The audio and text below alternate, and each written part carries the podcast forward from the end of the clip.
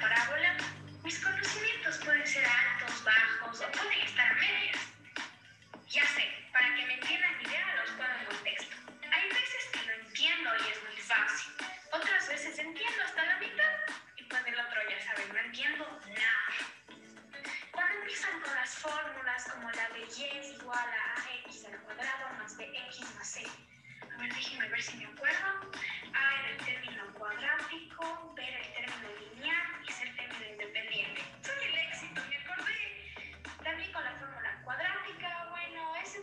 gracias al profe y nada, güey. no.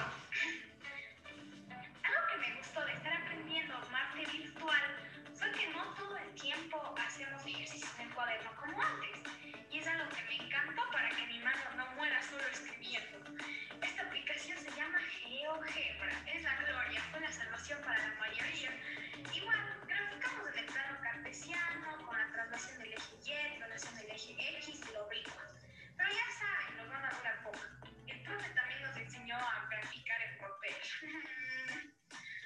Ay, las experiencias.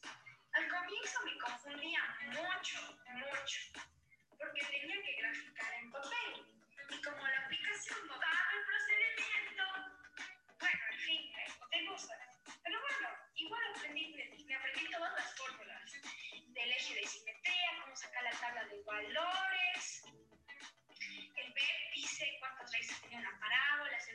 en el plano cartesiano, cómo identificar los puntos de intersección, la discriminante, la discriminante. Esta era la mala, porque discrimina. no, solo es broma.